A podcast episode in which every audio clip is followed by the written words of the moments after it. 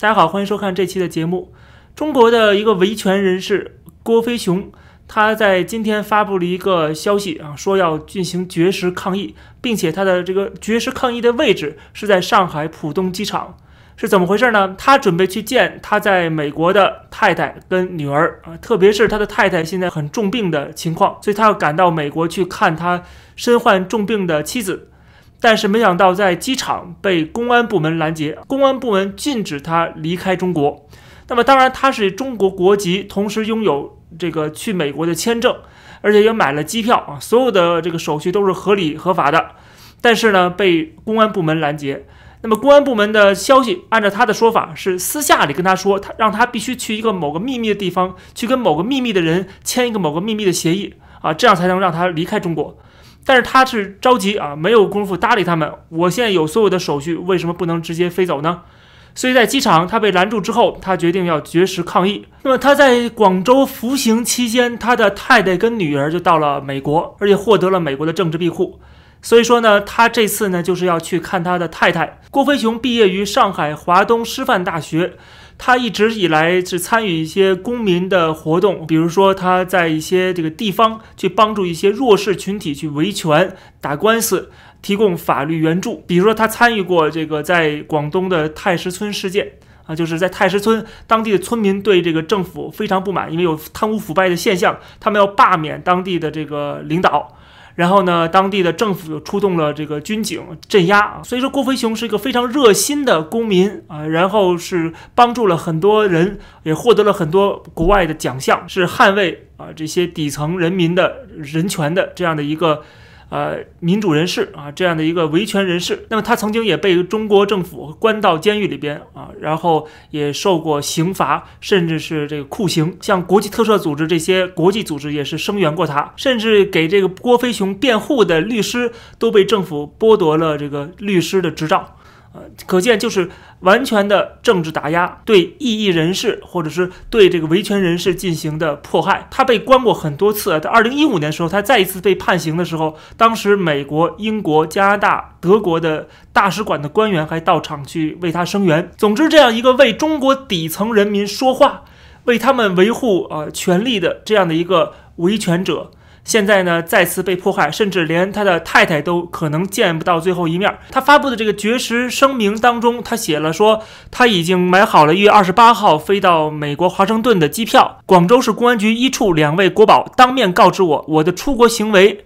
广东省公安厅和广州市公安局是同意的。他们不想做有违人道的事情，但是公安部回复说不批准。如果我自己买好机票到机场出国。公安部会下达命令给他们，让他们把我从机场拦截住，除非我到湖北某个特殊的地方与我本人根本不知道其身份的公安部官员沟通，达成某种协议。而我妻子刚刚做了肿瘤切割手术，马上面临系列化疗，忧心如焚，等我赶过去照看。我一开始就决心克服一切困难，彻底的豁出去。我已经做好了在机场遭遇各种变数的准备。如果我被非法、惨无人道的拦截，就是我无限期绝食可开始。为了尽快见到急需我赶往照看的亲爱的妻子，同时为了抗议若干作恶者及其若干帮凶无底线、无天良的行径，为了抗议惨无人道的非法限制公民出国旅行权利的秘密管理制度。我没有任何私仇，我不知道他们到底是什么人，为什么要如此强力的阻止急于出国照看生重病的妻子的我？这是郭飞雄在去浦东机场之前写的一个声明。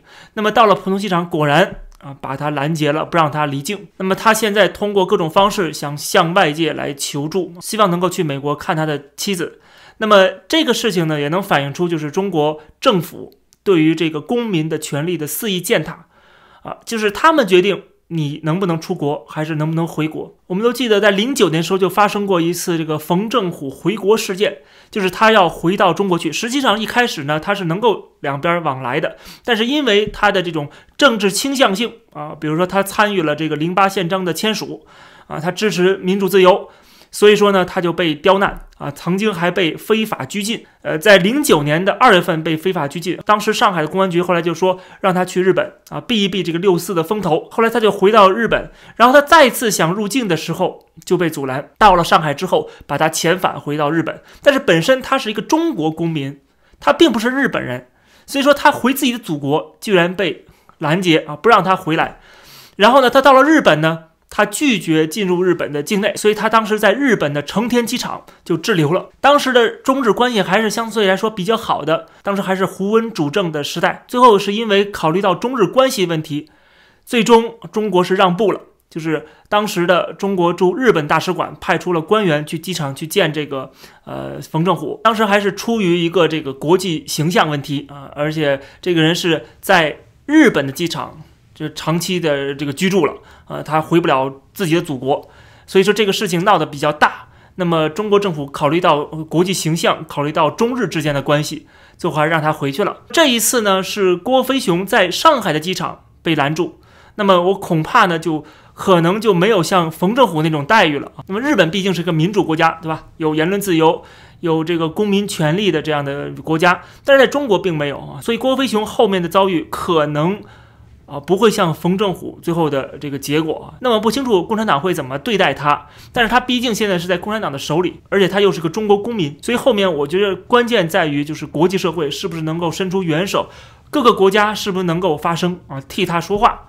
这个可能是直接关系到他的命运。但是美国现在是不是会站出来替他说话，这也是打一个问号的，因为今天的美国政府。啊，就是特别是拜登上台之后，他的现在的主要策略啊，还是啊把这个中国甩在一边，所以说双方是没有任何互动的，甚至连这个最高领导人的通话都没有。那这个拜登上台这么多天了，跟了这么多的国家的领导人进行了电话会议啊，就是没有跟中国进行电话会议，可见就是现在是双方非常冷淡的时期。那么而且再加上这个郭飞雄又不是美国人，他是一个中国人，那么美国政府会不会出面去帮助他？啊，跟中国去打交道，因为你如果去帮他的话，什么结果呢？什么意思呢？就是中共就有理由了啊，我们现在手上有人质了，就可以跟你打讨价还价了。那么美国是不是为了让他到美国来去看妻子，是不是要对中国让步呢？啊，在其他方面让步呢？所以说这个事情是很难办的事情，所以美国是不是会出手？我想呢。啊，可能会发表一两条推特啊，比如说布林肯啊，国务卿发一两条推特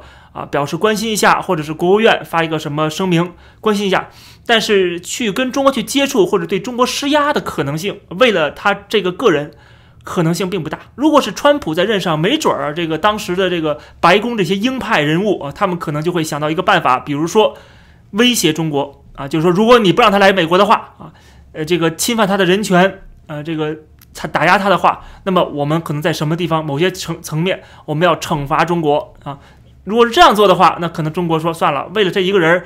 会损失更多的国家利益啊，其实是党的利益，那么还就让他去吧啊，没准儿也会这样做啊。但是呢，今天的这种形式可能是不会这么做的